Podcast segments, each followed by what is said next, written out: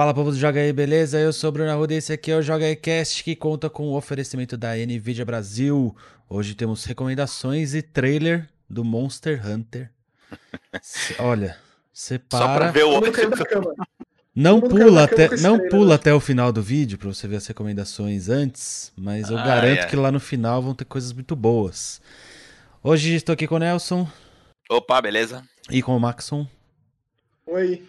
Tudo Então bom? vamos lá, para começar com as recomendações, Nelson. Vi que você tem duas recomendações de jogos de corrida hoje. Três, na verdade. Ah, são as três de jogo de corrida. Exatamente. Eu posso começar? É isso? Pode. Por favor. Ah. Então tá bom.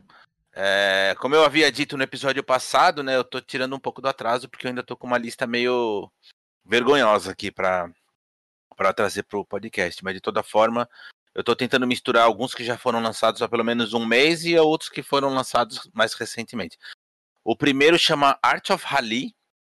É, muito, muito interessante o jogo.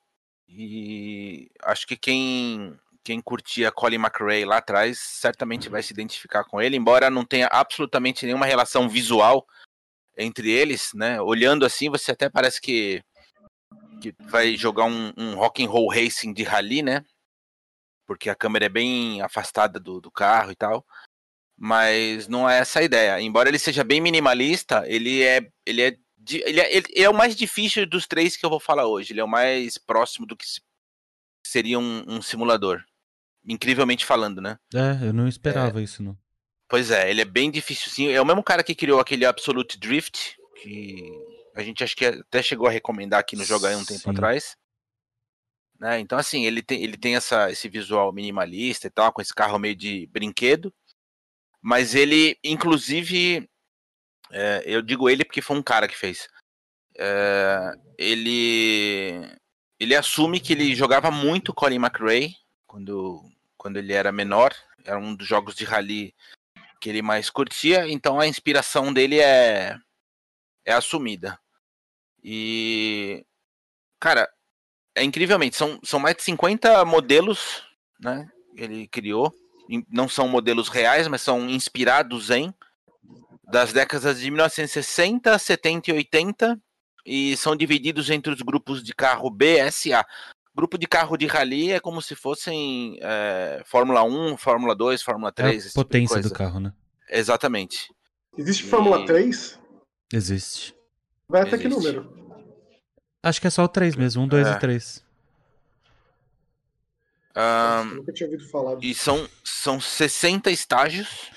É, Então tem na Finlândia, na, na Itália, na, na ilha de Sardenha, na Noruega, Japão e Alemanha. E, e é muito legal que assim, além do modo carreira, tem também uma, uma modalidade meio. Parece que ele criou para se divertir, que é um free to play que você basicamente fica andando pelo mapa. Aí tem uns objetivozinhos do tipo encontrar um carro secreto que tá es- em algum ponto do mapa, aí tem umas fitas, tem as letrinhas do rally. É assim, é só por passatempo, não tem nenhum nenhuma relação com o modo carreira. Obviamente, quem quiser de fato um negócio mais sério vai correr as corridas de fato. E assim, eu recomendo muito. De novo, se você curtia Colin McRae, tinha aquela sensação de, de fi- ficava entre o simulador, um pouco mais pro arcade, né? Porque não é tão difícil quanto um, um Dirt, por exemplo. Uhum. Mas é um jogo desafiante e in- incrivelmente muito bem feito. Assim, quando esse jogo começou a a aparecer, teve early access dele e tudo A mais. gente chegou a comentar é, aqui né, no primeiro trailer. dele.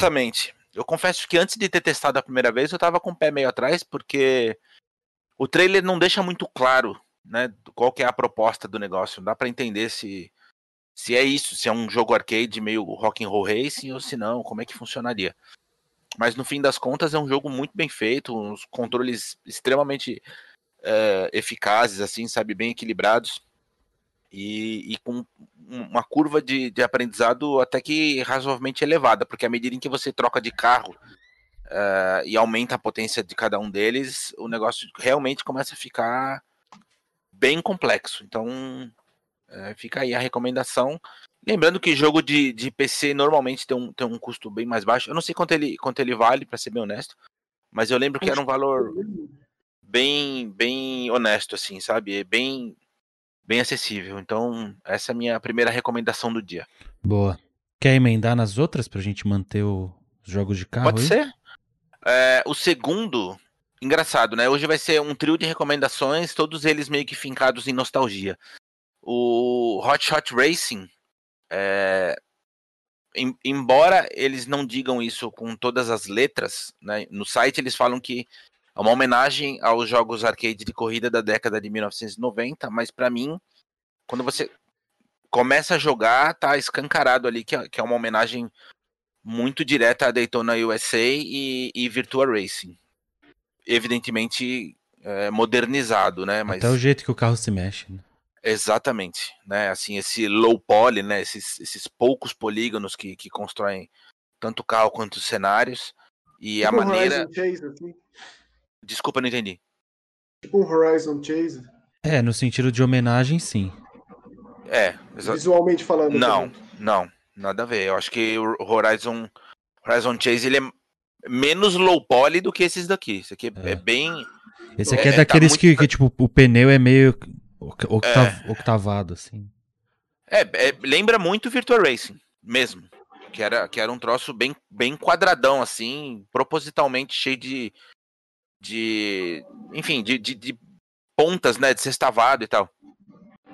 É, cara, é um, é um dos jogos mais delicinhas de jogar assim dos últimos tempos de corrida. Acho que até pra quem não, não é muito fã e gosta só de jogo mais descompromissado, isso aqui é um que deve ficar bastante de olho. Ele é 100% arcade, né? Diferentemente do que eu falei anteriormente, isso aqui é, é totalmente é, pegue e jogue. E assim como era Daytona USA, assim como era Virtua Racing, ele é totalmente focado naquele lance de, de- de velocidade extrema e do uso de drift, né? É um jogo em que você faz drift o tempo inteiro. É, o- o, próprio traçado ah, que, que, você é, corre, ele obriga você a controlar e aprender a usar o drift. É, inclusive são 16 circuitos no total. E mais os circuitos invertidos, que também é uma outra característica né, desses arcades da, da década de 90. É, Bom, a sensação de velocidade ela é excelente, que é outro, é outro detalhe que para mim faz toda a diferença nesse tipo de jogo, né? Assim, você faz um jogo arcade em que você parece que tá, tá andando numa tartaruga, ele perde metade da diversão. Isso aqui não, é tipo aquela, aquela sensação meio vertiginosa mesmo. É, controles absolutamente precisos e, e uma- um detalhe que também era muito comum naqueles jogos arcade, de- de- perdeu um pouco a, a função ultimamente. Acho que acho que um dos últimos jogos que eu lembro de ter visto isso, nossa, não sei, Need for Speed talvez ainda use, que é aquela inteligência artificial de borracha, sabe? Uhum. É, aquela Tem Rubber, nome né? Rubber AI. É, Que é, que, é, que é aquele lance em que você nunca consegue se afastar demais dos, dos, dos teus competidores e vice-versa. Mesmo que aconteça um acidente, você vá parar lá atrás no, na corrida, de alguma maneira mágica, você também não fica tão distante a ponto de não conseguir mais alcançar ninguém. Então, é para criar aquela sensação de disputa constante durante a prova. Né? E esse jogo usa isso é, o tempo inteiro. E, obviamente, que à medida em que você aumenta a dificuldade, ele vira assim um inferno na Terra, do tipo, você tem que você tem que decorar cada mínimo detalhe do, do traçado para conseguir ser perfeito nas curvas, porque senão fica quase impossível de, de ganhar. Eu baixei esse É. jogo lá, ele tá no Game Pass, né? Eu peguei ele. Exatamente. Ele saiu para PC, Switch, Play 4 e, e entrou no Game Pass do Xbox. Ele me lembrou É. de cara o Daytona que eu jogava quando eu era moleque. É, você vai gostar, Maxon, com certeza, porque é muito difícil desassociar um do outro. É, quando os jogos de esporte, os jogos de corrida, de futebol, eram, eram, eram mais jogos de videogame do que necessariamente esporte. Sim, exatamente. Nessa época era todo, tipo, quem que não jogou Top Gear, tipo, sabe? Uhum. Exatamente, exatamente. É bem essa pegada. E aí, assim, tem o modo carreira, tem o modo polícia e ladrão, que é meio que autoexplicativo. né? Seria mais ou menos aquele modo de é, de infecção do Forza, sabe? Que um começa infectado e tem que ir capturando os outros até que sobre um último. Polícia e ladrão é a mesma coisa, começa com polícia, à medida em que você bate nos outros carros, eles também se transformam em polícia até que sobre um único carro. É... Tem um modo chamado Dirija ou Exploda, que é o segundo modo bizarro do, do negócio, que é, é, meio que uma velocidade máxima. Tem uma bomba presa no carro hum. e, você tem que, e você tem que manter um mínimo ali de velocidade. Se você abaixar daquele mínimo, o teu carro explode.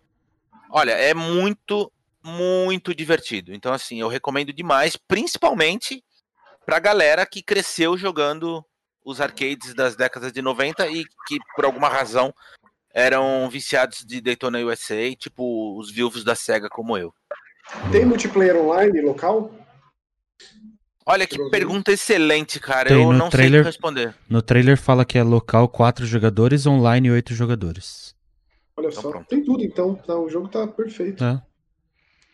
Muito bom. E o terceiro? E a, o terceiro, para fechar a trinca de, de nostalgia, chama Inertial Drift. É, e esse é muito engraçado porque ele me lembra uma. É, é uma mescla, assim, de Ridge Racer, né? Uhum. Quem que nunca jogou Ridge Racer?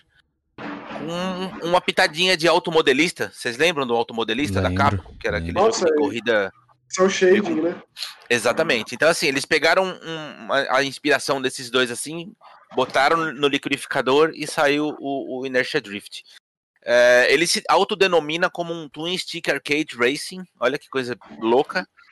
E por mais estranho que isso pareça, né, por mais esquisito que soe, é, ele é daqueles jogos que você começa e instantaneamente você consegue controlar o carro e se sentir o rei do drift, né? Porque como ele, como ele usa os dois analógicos, então um analógico basicamente você controla a direção do carro e o outro você controla a traseira do carro, é, é meio que instantâneo você conseguir andar de lado. É, e é muito legal isso, sabe? Porque todos os carros têm essencialmente o mesmo sistema de controle, mas aí eles uh, criaram pequenas, pequenas alterações, pequenos detalhes para que você sempre tenha que entender o funcionamento de cada um dos carros. Isso eu achei muito legal. São 16 no total.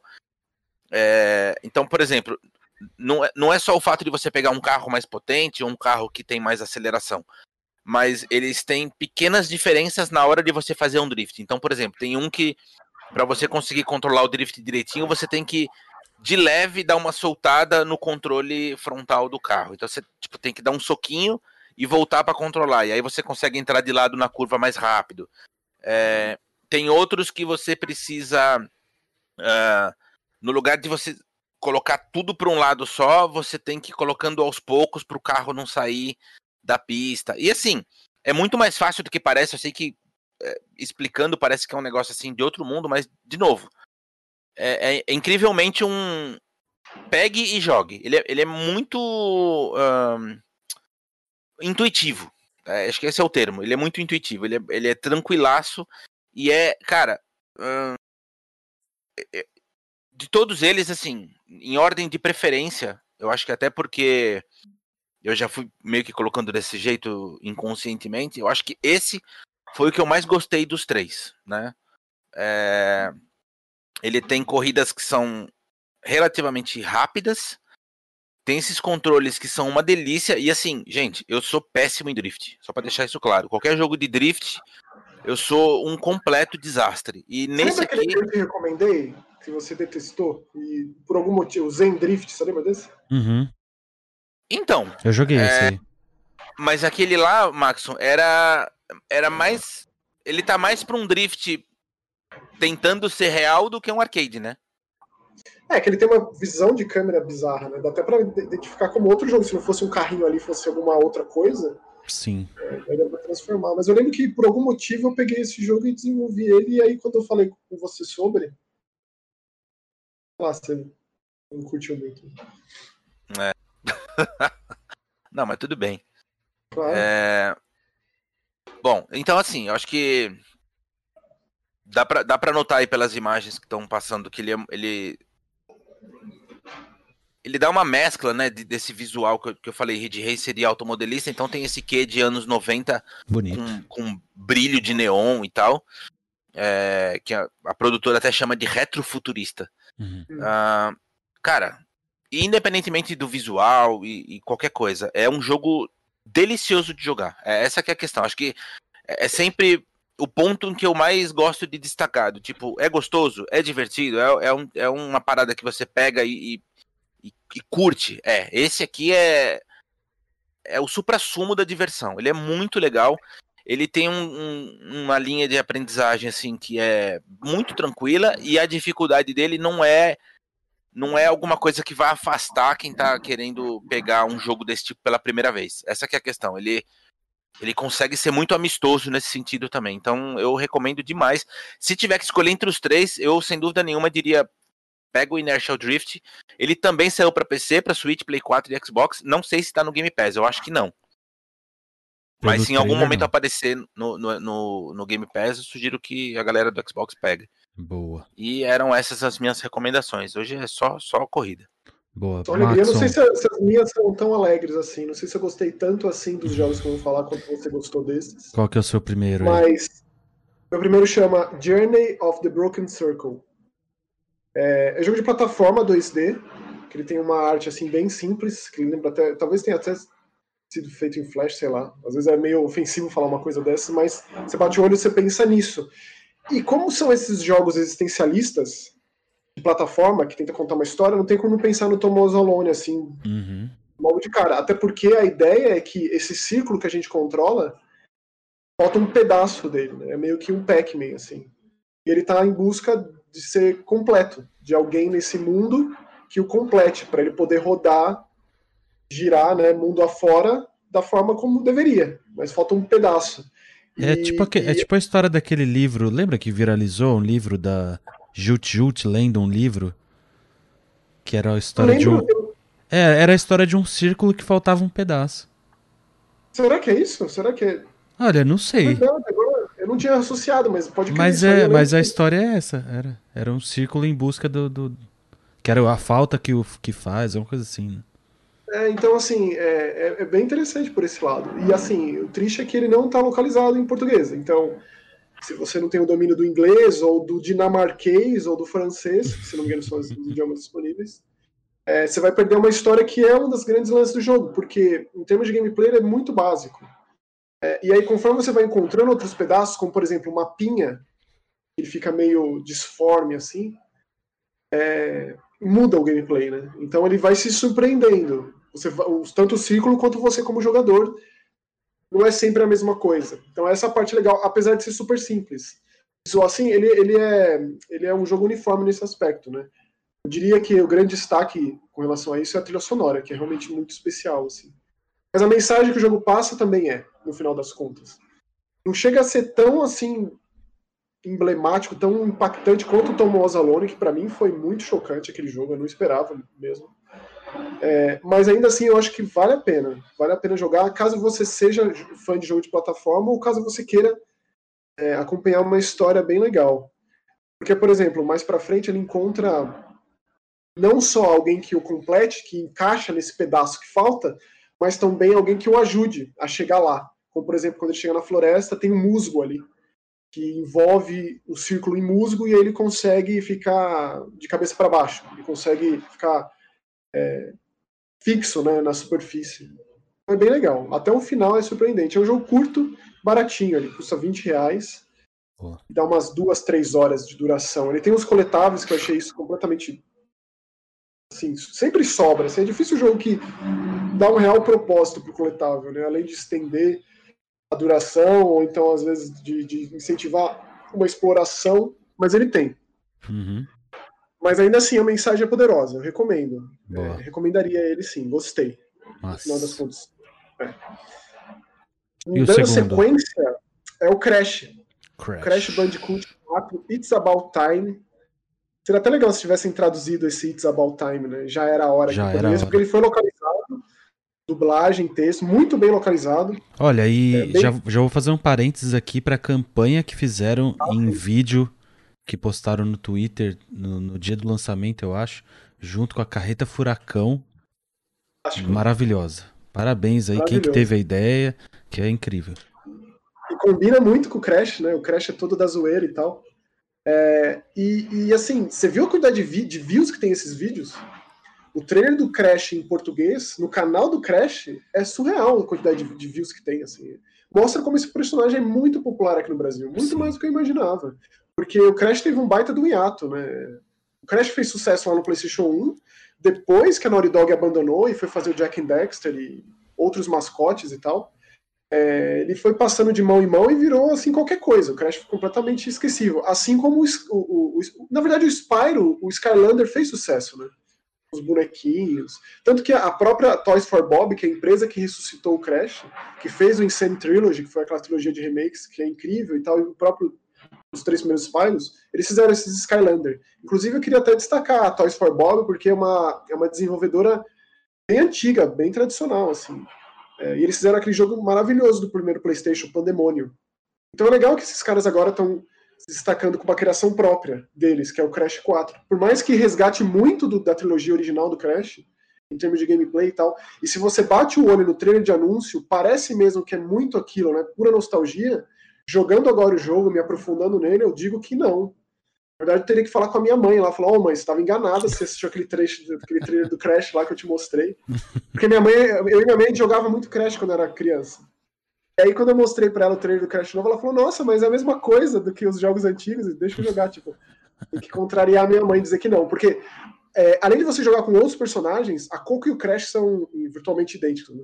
Mas aparecem novos personagens, tipo o Jingle Dial, que é um vilão clássico da, da, da franquia você joga com ele e é muito legal, dá uma diferença brutal. E eu não diria isso caso não tivesse no trailer de anúncio, mas dá pra você jogar com o Neo Cortex, que também é, um, é, bem diferente o gameplay e tal. Mas além disso, tem umas máscaras novas, e essas máscaras que dão essa, esse, esse real é, diferenciação naqueles, no, nos caminhos, nos corredores do Crash.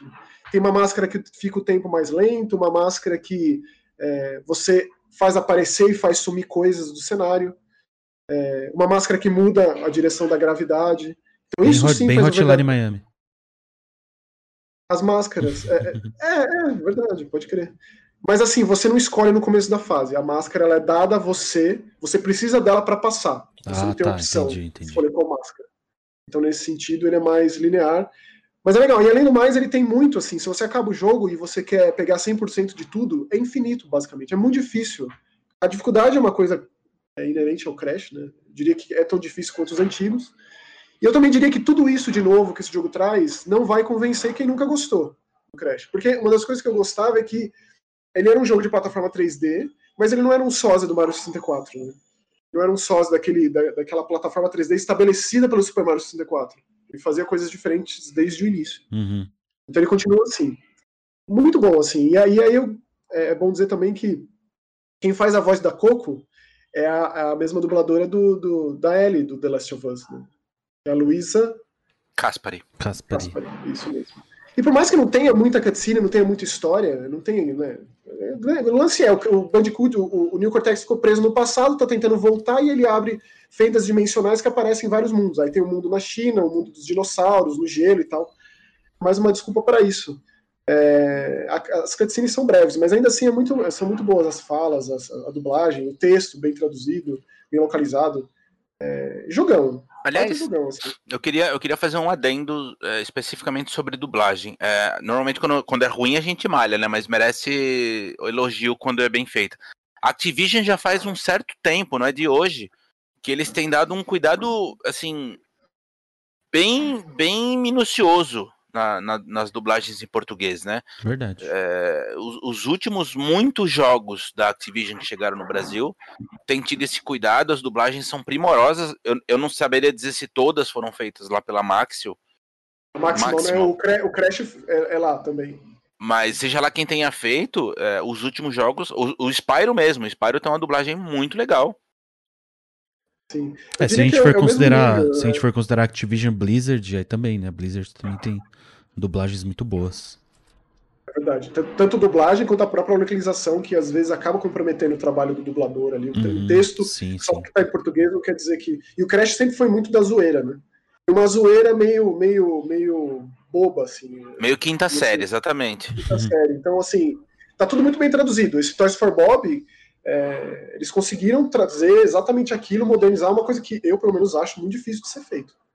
Você modernizar uma coisa que tá há muito, não vou dizer esquecido, né? Mas o Insane Trilogy ali, tanto a, a, os remakes do Spyro quanto do Crash mostraram que tem muita audiência para isso. O próprio Kickstarter do Yooka-Laylee mostra que tem muita, muita gente, né? Sim. Que ainda sente falta desse tipo de jogo, gosta de jogo de plataforma 3D, inclusive até um tema para algum podcast, né? Essa, essa nova era de ouro das plataformas 3D, que tem tanto jogo legal, né? O Hatching Time, o Mario Odyssey e tal. É... Na verdade, o Mario sempre deixou isso muito vivo.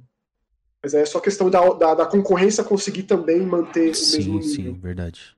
Eu diria que esse jogo ele é, ele é um expoente, assim, nesse sentido. E eu tenho certeza que a Toys for Bob está fazendo um Spyro novo também.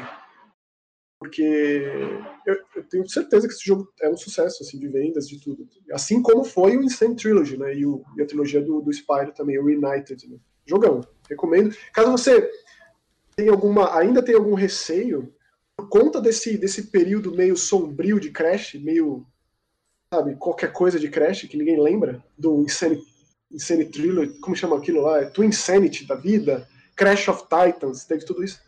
É, baita jogo tão bom quanto o Insane Trilogy.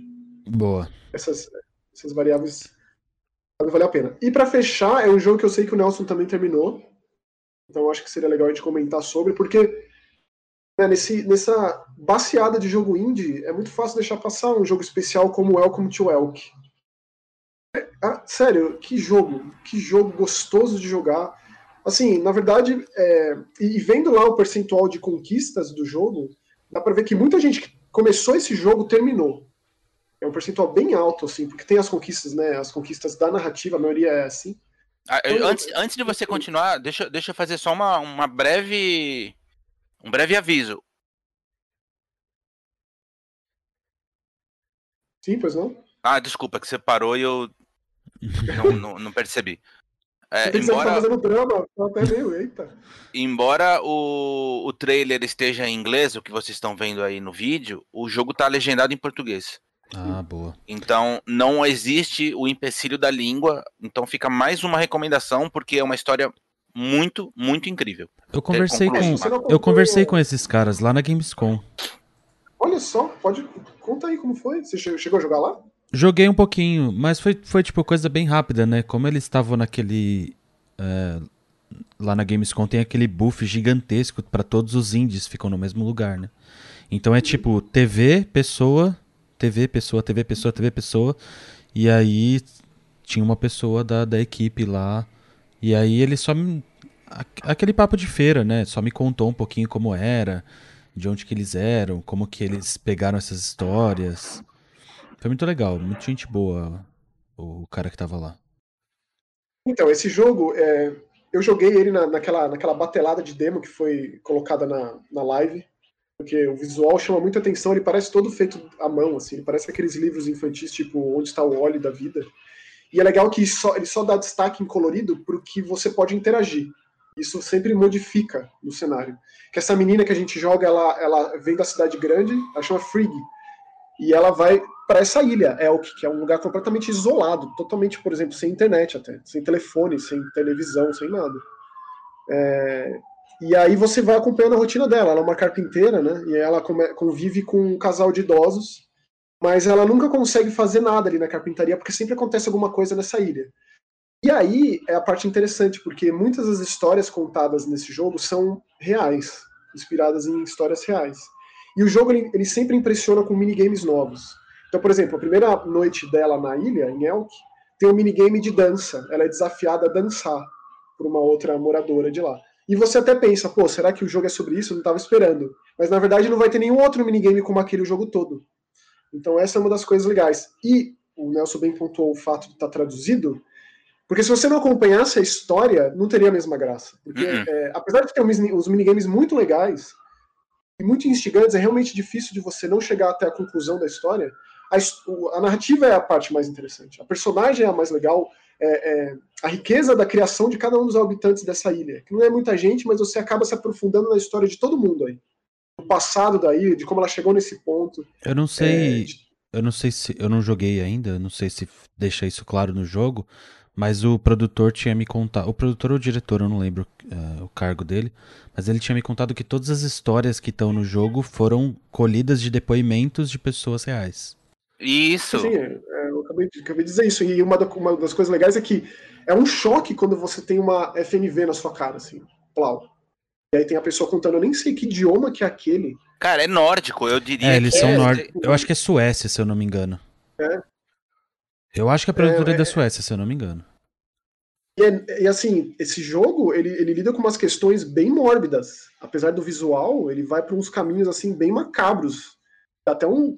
Tipo, sabe o Oxenfree, quando traz umas questões assim e surpreende? Esse jogo faz isso também. Mas de uma forma, assim, é, é, muito natural tudo que está acontecendo ali. O, essa... eu acho que uma das coisas que mais, mais chama a atenção, pelo menos para mim foi assim, é esse choque visual, né? Porque ele tem essa, essa aparência de meio que de papel é, se movendo, uma coisa meio quase que infantil, uhum. mas para tratar de, de questões que são bem pesadas, assim, sabe? Quer dizer, essas histórias reais contadas por pessoas reais que eles colocam no trailer, é, e aí você escuta da boca de pessoas que de fato estiveram envolvidas nessas histórias, é, é, ele cria esse contraste e esse choque que o Maxon falou. E é um jogo, assim, muito bem escrito. Essa, essa também é uma das dos pontos que precisa ser destacados. As conversas são muito boas, cara. Você. É... Eu, pelo menos, eu não esperava que tivesse esse grau de profundidade. É, não tem, assim, só tem adultos e idosos nessa ilha, tem uma criança. E a Frigg é, é adolescente ali. Na verdade, tem uns outros jovens ali, mas a maioria é idoso e adulto. Então, é, esses idosos e adultos que têm algo a dizer, que tem a sua história a ser contada, tem seus dramas e alguns deles são bem pesados. E ainda mais quando vem esses baseado em realidade, aí fica pior ainda. Mas é assim, recomendo assim, sem pensar duas vezes. Se bobear desses três que eu falei, é o que eu mais recomendaria. Boa. Custa uns 30 reais por aí. Eu gostei é, muito. É, uma, é um adventure bem simplificado. É bem para você curtir a narrativa. É, você vai fazer um minigame que você não tem como errar vai fazer desse ou daquele jeito, você vai passar de qualquer forma. É, gostei muito, virei fã dessa produtora Triple Topping aqui. Vou acompanhar os caras de perto, porque, olha, colocaria o Welcome to Welcome como mais um indie surpreendente aí, entre tantos que teve em 2020. E só para deixar claro, sem spoiler, evidentemente, é ter um, um dos finais mais. É... Não é chocante, mas é surpreendente, eu diria. Eu gostei, Nossa, eu gostei demais do final desse jogo. Tipo, você fala, mano, como esses caras foram geniais. Então, Sim. fica aí mais, um, mais uma isca para quem se interessar, porque vale cada minuto que você passar nesse jogo. É, porque assim, é, é um jogo de rotina, né? Então a personagem volta para casa à noite e dorme. E aí você acompanha os sonhos da personagem. E o significado dos sonhos é sempre uma coisa muito bizarra. E como o jogo consegue dar, dar, dar um significado, assim, até certo ponto concreto para isso, e aí trazer para o desfecho. É muito impressionante. O final fica em você. Tipo, eu não vou mais esquecer desse jogo tão cedo assim. E vou sempre falar. Que aqui é uma coisa que a gente faz sempre aqui, né? De, de, de destacar esses indies. É, não vai ser esquecido o Welcome to Welcome. Não vou deixar esse jogo ser esquecido. Eu vou sempre falar caso alguém, ah, então, um jogo indie aí. Ou então, assim, inclusive para pessoas que é, gostam muito dos jogos da Telltale, que não tem muita habilidade com o controle. Eu acho que também tem é, existe esse público, e esse público pode curtir videogame perfeitamente, e esse jogo aqui contempla esse público. Boa. É isso. Boa. Eu só tenho uma recomendação hoje, que é o jogo que eu tenho jogado bastante, o Nelson tem jogado também, que uhum. tá, é a sensação do momento aí no Twitter, né, e das lives na Twitch. Provavelmente vocês já devem ter se esbarrado em algum momento com Genshin Impact, ou algum streamer falando sobre, algum jornalista falando sobre, porque realmente é um jogo muito impressionante por alguns aspectos. Ele é um jogo de ação, RPG de ação, de mundo aberto, com um visual que lembra bastante Breath of the Wild. É, esse já é a, o que chama a atenção de imediato, né? Ele é um jogo chinês, o que pelo menos para mim chama bastante atenção sempre, né? Porque é um mercado em ascensão extrema, então eu sempre estou curioso para saber o que, que eles estão fazendo. E é um jogo free to play. Então é só você baixar e jogar. O que deixa ele, para mim, num patamar completamente diferenciado. Porque Mas ele... plataformas tá tá disponível para Android, iOS, Play 4 e PC. É, com todos eles em crossplay, com exceção do, do Play 4. Play 4 é uma ilha isolada com o save e o jogo. Ah. E um ponto muito legal desse jogo é que o lance dele ser grátis é que ele realmente é grátis, né? Pode ser um, um, um paralelo esquisito, mas a gente cansou de ver jogos gratuitos, mas que eles são só uma fachada, né, para que você gaste seu dinheiro ali e que o jogo te force a gastar o dinheiro ali de certa forma. E no Genshin, pelo menos até o ponto onde eu tô, já tô bastante avançado, joguei bastante. Isso não acontece. O lance pago dele não é só em skin. É, então, diferente de um League of Legends, Valorant, Counter-Strike da vida, o, o pago dele está em você conseguir novos personagens e armas mais poderosas. Então pode. Uh, as pessoas podem estranhar e falar, ah, mas aí vira um pay to win.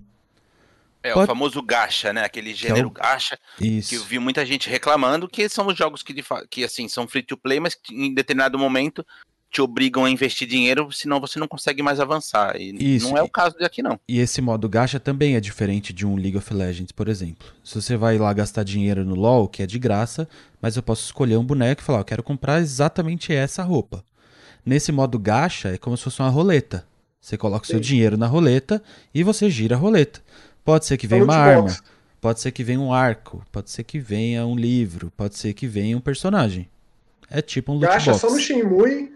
Shenmue você vai ali, bota tua moedinha, que é dinheiro do jogo, o Ien, e pega a E bolinha a e tira o Sonic. Colecionei o Sonic. O Shenmue já antece... antevendo, né? Porque anos antes do Sonic existir, o Ryo já tinha toda a coleção do Sonic e seus, seus amigos duvidosos. Então esse sistema gacha que eu nunca tinha jogado nenhum jogo desse tipo, né? Pelo menos não free to play gacha, né? É, E depois eu fui ver paralelos com isso, por exemplo, FIFA Ultimate Team é gacha, já que você vai pôr o seu dinheiro e você não sabe o que vai sair dali. É, em teoria, todo jogo de carta, né? Que você abre um booster. Isso, exato. tipo isso, não? É tipo isso, sim, sim, é tipo isso. Então, e como o jogo não tem um modo jogador contra jogador, pelo menos por enquanto, é, eu acho que não cabe muito essa esse rótulo de pay to win. Que é tipo, paga, você é mais forte, então você vai ganhar de todo mundo. Porque não tem o que você ganhar, né? Você vai avançar ao longo da história. É, obviamente os personagens que são pagos que saem nessa roleta são mais fortes do que os personagens que você já vai conseguir ao longo da história.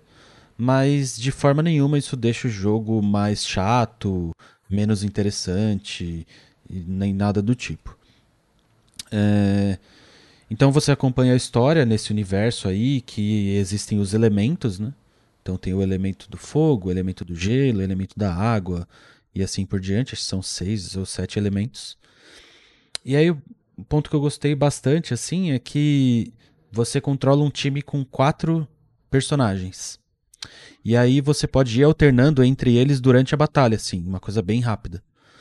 E aí é, você pode fazer o combo dos elementos. Então se você, por exemplo, pega um personagem do elemento água, e aí você bate nos inimigos. Aí vai aparecer neles assim, ó, molhado. Aí você pega o do elemento gelo e usa o elemento gelo nesses inimigos, eles vão congelar. Porque aí você combina os dois elementos. E assim por diante. Se eles estão molhados e você usa eletricidade, eles tomam um dano muito maior. Então, brincar com a composição do time que você faz e como que você vai abordar a luta com relação a combar esses elementos é um ponto muito divertido. Agora, todo o resto, ele é bem parecido com um jogo de RPG de mundo aberto mesmo, onde tem as, as Ubi Tower, que você tem que ir lá para liberar o mapa, onde você vai ter é, que matar muitos inimigos para ficar subindo de nível, e aí você vai seguir a história, ter as missões paralelas. É, como é um mundo online, né, tem as missões diárias do jogo. é, tem Legal a história? É legal, é bem divertidinho. É bem divertidinho. É, é bobinho, né? É bem bobinho o jogo. Mas é divertido. Eu acho que o grande assim, lance do é- jogo é o gameplay. Que é bem gostoso. assim. O que, o que quer dizer história bobinha? Ah, tipo um conto de fadas, assim, sabe? É, eu tô muito no início da história, assim, pra, pra saber o, o quão profunda ela tende a ser. Por enquanto, é de fato. É, por enquanto é Uhum. isso. É ter um reino lá É. e. E o cê- reino cê tá está sendo ameaçado, né? É, você tá aprendendo sobre o reino, tá, tá sofrendo ataque de um dragão. E é isso, é, é onde eu tô. É, pontos que eu acho que merecem destaque, assim. O jogo tá legendado em português. Então, acho que é um ponto muito legal para a empresa que fez. é, porque tem quatro línguas é, dubladas, né? E tem 12 idiomas legendados. Para um jogo Sabe que- gratuito, eu acho muito impressionante. Aqui vale um parênteses, Bruno, que assim, uma das coisas que a gente sempre escuta das, das grandes empresas, Nintendo, é, é que investir numa dublagem ou investir numa, numa, numa legenda é muito caro pro investimento que, que é feito Pro versus retorno. o retorno. E aí me vem uma empresa chinesa que lança um jogo gratuito, que tem um acabamento extraordinário. Assim, é, é surpreendente que isso seja gratuito. Não dá pra acreditar, né? Concordo. E, e tá lá, legendado em português, dublado em inglês. Eu, eu, pelo menos tô jogando, tô jogando em inglês. É, uma, uma- umas vozes muito, muito, muito caprichadas, muito bem feitas, a interpretação e tudo mais. E aí, qual que é a desculpa? Exatamente. Daí outro ponto importante de se ressaltar, esse jogo já arrecadou 100 milhões de dólares nas primeiras duas semanas de lançamento, é um lançamento recente ainda, né? Mas já é o maior jogo chinês com lançamento global na história. Então, como eu disse no começo, é um mercado em ascensão. A gente vem falando de jogos chineses aqui por bastante tempo. Vira e mexe aparece um ou outro que o Maxon comenta. Vira e mexe aparece um jogo ruim. Vira e mexe aparece um jogo mal acabado. É, mas a gente tem visto que tem se tornado uma constante de jogos chineses fazendo sucesso aqui para os nossos lados, seja ele um jogo mobile, seja ele um jogo free to play como esse. É, mas é isso, eu acho muito difícil. é, eu caí nesse jogo porque um amigo meu falou. Ele falou: Você já ouviu falar do Genshin Impact? Eu falei: Não, não faço a menor ideia do que você está falando. Ele falou: Olha o site dos caras. E aí eu entrei e tava tocando esse trailer. E aí, imediatamente eu baixei o jogo. Porque o trailer é muito bonito. Olha, eu, eu Então recomendaria a todos e, e- e reforçaria a minha recomendação ao Maxon, porque eu tenho certeza que ele vai gostar. Cara, é sério, Maxon. Meu, você não precisa pegar Tá e bom. jogar loucamente até o final, mas encara ele como se fosse um Phantasy Star Online, cara. Você entra um dia, faz uma missão, continua Ah, é outro um dia, faz outra bom. missão. Nossa, falando nisso, já tô com saudade do Phantasy Star Online. Faz tempo que eu não jogo. Mas tem umas boas dezenas de horas ali. E aí, por, por mais que seja chinês o jogo, né? Ele usa muito do estilo de personagem japonês, né? Usando essa. Os husbandos e os waifus. E as waifus, né, são os marido e mulher. Que são esses personagens bonitinhos e hipersexualizados. É, mas Feito eu, pra virar travesseiro gigante, né? Feito pra virar travesseiro gigante, feito pra vender bonequinho com roupa minúscula. Mas enfim, é muito legal assim. O, o character design dos bonecos é muito legal. Os poderes que eles têm são muito divertidos. O jeito que você explora o mapa é muito divertido. Então, tipo, recomendação absoluta assim. Ainda mais que é de graça. É só baixar, se não Pois é. gostar, deleta. né? Pois é, exatamente. Esse é o máximo que pode acontecer. Que- que- que- hoje em dia, o que, que é pior? Você, você gostar e se comprometer? Ou você não gostar e deletar, assim? O que, é, o que, é o medo, assim? Porque é- o medo é faz de gostar e se comprometer, né? É, esse que é o medo. Deletar ali, sabe? Ah, qualquer coisa, não gostei, já deleta. Isso é tão delícia O agora. problema é o Não, vício, lá, é o vai vício iminente, né? Vai lá que você vai gostar. preso com tanto de Aí- jogo. Aí você joga aos pouquinhos, cara. Você Mas é vai uma curtir, delícia, é é muito uma legal. delícia. É muito legal, cara. É impressionante. Mas, assim, tudo bem. Joga meia hora. Pelo menos pra você saber do que se trata. Sim, Tem essa. Eu preciso fazer isso com Among Us, jogar meia hora só pra, só pra sentir. sim, muito legal que é também. essa- Tenho jogado bastante Among Us, posso falar no próximo episódio. Eu não joguei Que nenhuma vez fenômeno. ainda. né? Aliás, eu fui descobrir no meio da febre. né? É, mas isso meio que todo mundo viu, Nelson. É um jogo que saiu faz tempo, que tá todo mundo falando agora. É, t- é tipo a segunda onda do Among Us, né? Teve a primeira, que foi no lançamento, a galera esqueceu, aí do nada os streamers voltaram a fazer e aí voltou a ser febre de novo. Mas eu queria saber qual que foi, assim, o, o- ponto de ignição, assim, sabe? Quem é que foi o Ah, responsável? tá. Quem foi o primeiro streamer gigantesco? É. É, queria saber isso. Curioso. Mas é isso. Genshin Impact, quem quiser me manda mensagem, me adiciona lá. Tem um modo multiplayer muito legal. Você pode entrar no mundo das pessoas para poder enfrentar os monstros de elite. Então me chamem e a gente joga junto. Ei, Max, tá vendo? Quatro player. Quatro player online para enfrentar os monstros de elite. Mega divertido. Max, Tá bom. Maxon já tá. Já, eu vi que ele ligou o play ali já pra deixar instalando.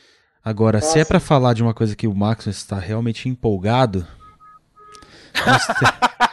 Olha que Ah, gancho, hein? que ia esquecer Olha que disso. gancho maravilhoso, hein, Max? Muito maravilhoso, Bruno. Para finalizar aqui, passadas as recomendações, vamos para as notícias. E hoje saiu mais um trailer do filme Monster É, foi o Hunter. trailer. O trailer. Mais um, não, acho que é o primeiro, né? Ah, o, é, o primeiro Foi foi teaser. teaser, né? Foi teaser. Então saiu o trailer de Monster Hunter, onde a gente pode entender um pouco mais da história. A gente pode entender um pouco mais o quão longe esse diretor pode ir para tentar arruinar um jogo. Olha, Ah, sério, eu Falar. pensei que a gente tava preparado depois de um bilhão de Eu- dólares com Eu assisti esse trailer aí, eu, eu pensei, vou assistir. Olha lá, tá vendo?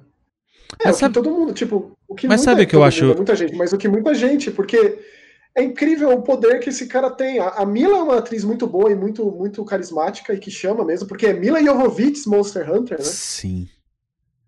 É, e a Constantine, que é a mesma produtora do Resident Evil, é, ela tem essa fórmula aí, e ela tem essa parceria do nono ciclo infernal com o Paul, Paul Anderson. Mas olha só, por mais É muito dinheiro, é muito sucesso, é inegável, é inegável. por mais É que inegável. Ah, Por mais que pra quem jogou Monster Hunter World aí, ou pra quem é muito. Aliás, pra quem é muito fã do Monster Hunter aí, que, que triste. Porque aí sim essa pessoa deve estar brava. Porque eu só joguei Monster Hunter World e ainda assim eu achei um pouco ofensivo. Porém, toda a parte do, dos biomas ali, né, que é mostrado, da floresta, do deserto, e os monstros, é um negócio extremamente bem feito e animal, O assim. que, que a gente tem? Vai, o que, que a gente tem? A gente tem o quê? Um Diablos, o Ratalos, Ratalos no e final. Golem Magala, né? É, e, e mostra. A- sabe aqueles, aqueles bichinhos da floresta? Que. Os ja- Jagras. Não, não é os. Jagras, é aqueles que, aqueles que são herbívoros. Que eles só estão ali Ah, correndo, sabe? É tipo o Procefalos, né? Tipo aquele. Eu esqueci o nome de dele. Sim, É. tem razão. Ah, olha, assim. é, Mas o foco tá no queria- Diablos e no Ratalos mesmo. Eu só queria não me importar assim tanto. Evidentemente que eu gosto de Monster Hunter já há bastante tempo. Inclusive, recomendo a gente, vocês assistirem o programa. Eu gravou eu, o Spencer e o, e o Bruno sobre a franquia Sim. Monster Hunter, não só sobre o World, né? Sim, a gente falou franquia bastante. toda, é. que, que ficou muito legal aquele programa, inclusive saudades do Spencer. É, é, tipo, eu queria não me importar tanto assim, e não, não ver um Mad Max de Araque ali, sabe? Aquelas cenas da galera com Só que, jeep. por exemplo, o que, que eu não, o que, que eu não consigo entender quando a pessoa vai adaptar uma obra? Independente da, de se é um videogame, se é um livro, se é um HQ. Qual é o motivo da pessoa querer adaptar é, o cerne da história, assim? Dinheiro. Não, mas, mas é uma- tipo, não faz sentido. O- tipo, por que, que, por que encaixar um jeep com uma metralhadora e uma sniper ali? É. Tipo, não faz a menor diferença. Não faz a menor é diferença os pro caçadores numa tribo, não precisa, não precisa dessa associação com o militar, com, com o elo Então, Isso, tem que perdido. ser americano militar, né? Não pode. necessário esse. É, porque, bom, de qualquer forma, no, no Resident Evil, os discursos do Paul Anderson, quando saiu Resident Evil. Quando que saiu aquele filme? Faz muito tempo, né? Faz tempo. Era que ele era muito fã da franquia, muito. E aí, quando você assiste o primeiro filme, O Hóspede Maldito, por ser uma coisa à parte, é uma coisa própria.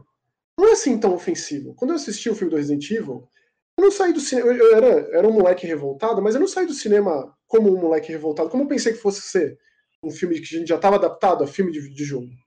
Sabe, a- tem a Alice lá, que é a sua própria personagem, a Red Queen, que é a sua própria personagem. É, tem o Licker, tem os monstros, tem os zumbis, blá blá blá. Mas aí quando começou a pegar os personagens e começou a fazer aquela coisa, aquela lambança, aquela maçaroca, aquela coisa horrorosa, aí, aí começou a ser ofensivo, né? Tanto que eu só assisti o todo o resto, eu assisti o Resident Evil 2, odiei. Nunca mais vi, falei, ó, não preciso assistir isso, eu consigo me abster. E eu consegui. Até saiu Resident Evil 6, que era o último, que eu falei, beleza, vamos assistir tudo. Vai, fiquei mal, fiquei doente, fiquei hospitalizado. Foi... Agora, a minha relação com Resident Evil é essa. Agora a minha relação com Monster Hunter é mais distante. Sim. sim. Não é uma tanto com os personagens em si, quanto com os eventos daquele, daquele ambiente, daquela mitologia de Resident Evil.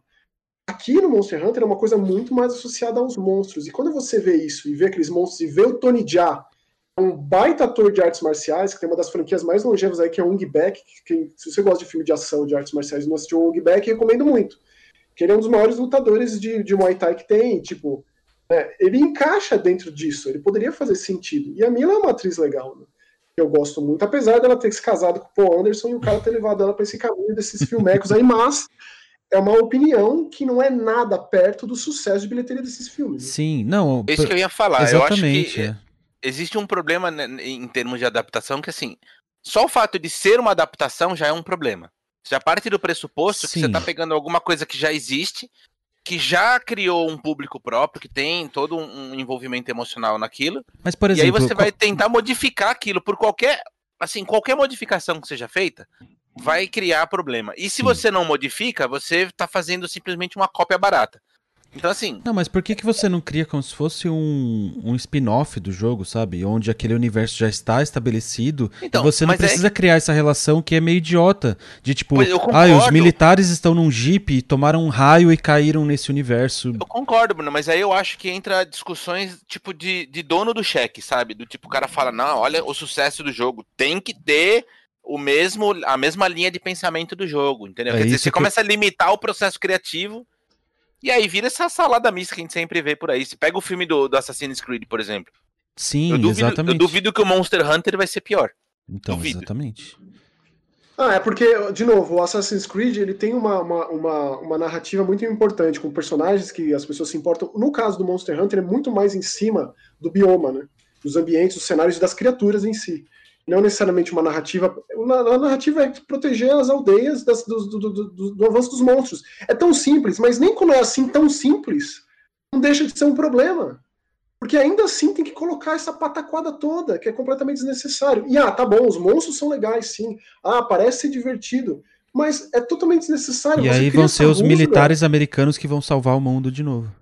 É, ele próprio diz, agora a gente vai ser é, é, Salvadores da Galáxia, o, é. o, militar extremamente genérico ali. Que, que ele é já Marine, mete a piadinha Marvel tá, ali. É. O Marine que tá, que tá, tá ali na. Tá, sabe, tá em todo lugar. Tá, é, triste, é depressivo. Não é um problema, porque, por exemplo, Max, você tá falando do lance da, da aldeia. Pro jogo faz total sentido, né? Porque o jogo você anda e acelera e desacelera no teu ritmo.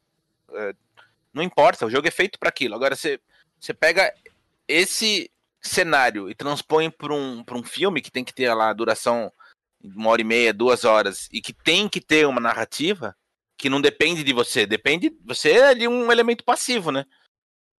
Aí pronto, acaba com, com, essa, com esses Frankenstein que a gente vê aí, cara. Nossa, mas é tão simples se você para e pensa. Mas é aí, ó. Simples. Você mas cria aí vamos... ali, você cria uma relação com os personagens convivendo na sua, na sua, na sua aldeia, e aí faz os monstros, tipo, mostra que existe isso, que de tempos em tempos eles aparecem, e que existe um convívio pacífico até certo ponto, mas as criaturas maiores são problemáticas.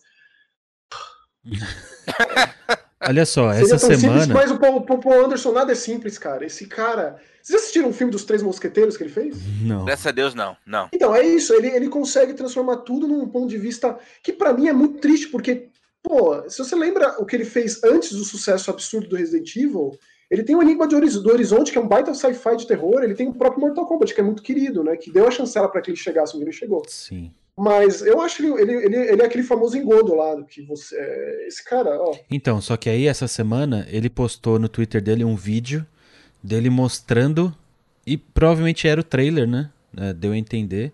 Pro diretor do Monster Hunter. Que é pro. Eu não sei o nome dele. Mas que é o filho do dono da Capcom lá. É, é o produtor da série desde tempos de Wii, né? E a felicidade que aquele cara tava assistindo tudo isso, eu não sei o quão fake é aquilo, mas ó, me convenceu. E aí eu tava realmente esperançoso pro trailer. Pra tipo, pô, se o cara que é o produtor da série desde sempre se animou com o filme, que massa, né? Legal. Mas sei lá. É, assim, eu, eu, eu quando vi, eu fiquei. Foi repugnante. Eu, nesse ponto, que já faz, um, sei lá, umas horas aí, é, indiferente, vou assistir, queria me abster, queria, queria, mas eu acho que já chegou num ponto que não dá, assim, né? Não dá. Se eu assistir até a terceira temporada do Castlevania da Netflix, isso diz muito mais sobre mim do que sobre todas as outras coisas, cara. E aí é uma questão de terapia, de autoanálise, sabe? Prospecção de vida. Nossa, sabe? que drama, de, meu. De vida saudável, levar uma vida assim, sabe? O fitness das adaptações cinematográficas. Não vai parar, porque é, é muito Não, não vai parar, sucesso. imagina o tanto de dinheiro que esse filme vai arrecadar. Não vai parar nunca. E aí vamos ver qual A que é a é próxima. que fica Vai é- ter um Devil May Cry aí? se vai ser. Não, provavelmente vai, vai ter uma continuação, né? Eu não sei se ele, se ele vai pegar a rabeira do sucesso absurdo do Monster Hunter World, né? Com Então, mas filme. parece. Aliás, eu vi um- uma entrevista ele falando sobre isso, de como é, quando todas as produtoras foram atrás da Capcom pra comprar o direito do Monster Hunter, ele já tinha comprado faz tempo. É, é, é verdade. Ele, ele deu, acho E que aí, tipo, se não me engano. ele O cara é muito ligeiro, né? Por mais que faça produtos duvidáveis, mas ele é muito ligeiro, não dá pra negar, né? É, é, ele- e ele tá envolvido com a Capcom, assim, de forma próxima. Tinha papos de uma, de uma adaptação de Onimusha, só que Onimusha foi uma franquia que a própria Capcom esqueceu, deixou pra lá, né? É, então o que que tá mais em voga? Tipo, o que que tá muito em alta hoje em dia? Monster Hunter, né? Então Sim. faz sentido. Ah, quando saiu o Street Fighter 6, se o Street Fighter 6 fizer o sucesso que o Street Fighter 4 fez na época, Vamos vivenciar mais um também. filme de Street Fighter? E não só um dire, direto pro vídeo, né? Como se fosse. É, olha o ano que vem. Ano que vem Resident Evil faz 25 anos. O que, que a gente tem ano que vem? Tem série de animação da Netflix, série live action da Netflix, é, novo filme, reboot, rebutado no cinema, jogo. O Resident Evil 8, Village. Que provavelmente vai ter mais algum, algum outro jogo é, menor, de escala menor, como um spin-off, sei lá. É isso, né? Tem, não, tem, não tem nem muito o que falar, não. Na verdade, o que você tem que fazer é ou você se abstém, ou você fica numa situação de nervosismo eterno. Não vale a pena. Eu ainda tô num processo que eu preciso, sabe? A neutralidade, neutralidade, assim, sabe? Tipo. É isso. Um dia eu chego lá. Maravilha, então. É, deixa aqui nos comentários youtube.com.br jogaetv o que, que você achou das recomendações de hoje, o que, que você já jogou, o que, que você ficou interessado pra jogar e o que, que você achou do filme do Monster Hunter. Se você acha que vai ser bom, se acha que vai ser uma bomba, se você tá na neutralidade, igual o Maxon está buscando para a vida dele. Lembrando que. Lembrando que o JogueiCast tem um oferecimento da NVIDIA Brasil e a gente está transmitindo é, a gravação desse podcast no twitch.tv barra JogueiTV. Então já muito obrigado a todo mundo que acompanhou aqui no chat junto com a gente. A gente sempre entra uns minutinhos antes para ficar conversando, sempre fica uns minutinhos depois. Então, E um lembrete, Bruno, breve, é, o Joga Cast, então, sai quarta-feira antecipadamente para os nossos apoiadores lá no Apoia-se exato. e sexta-feira para o público geral no YouTube. Perfeito. Então, olha aqui na descrição do vídeo no YouTube, tem todos os links do Apoia-se, do Discord, que é onde a gente publica é, os horários, os dias de gravação e etc. E também tem o link do Apoia-se, caso você queira nos ajudar com uma grana. Certo? Maravilha. É então isso é isso. Até o próximo vídeo. Falou. Tchau, tchau. Tchau. É.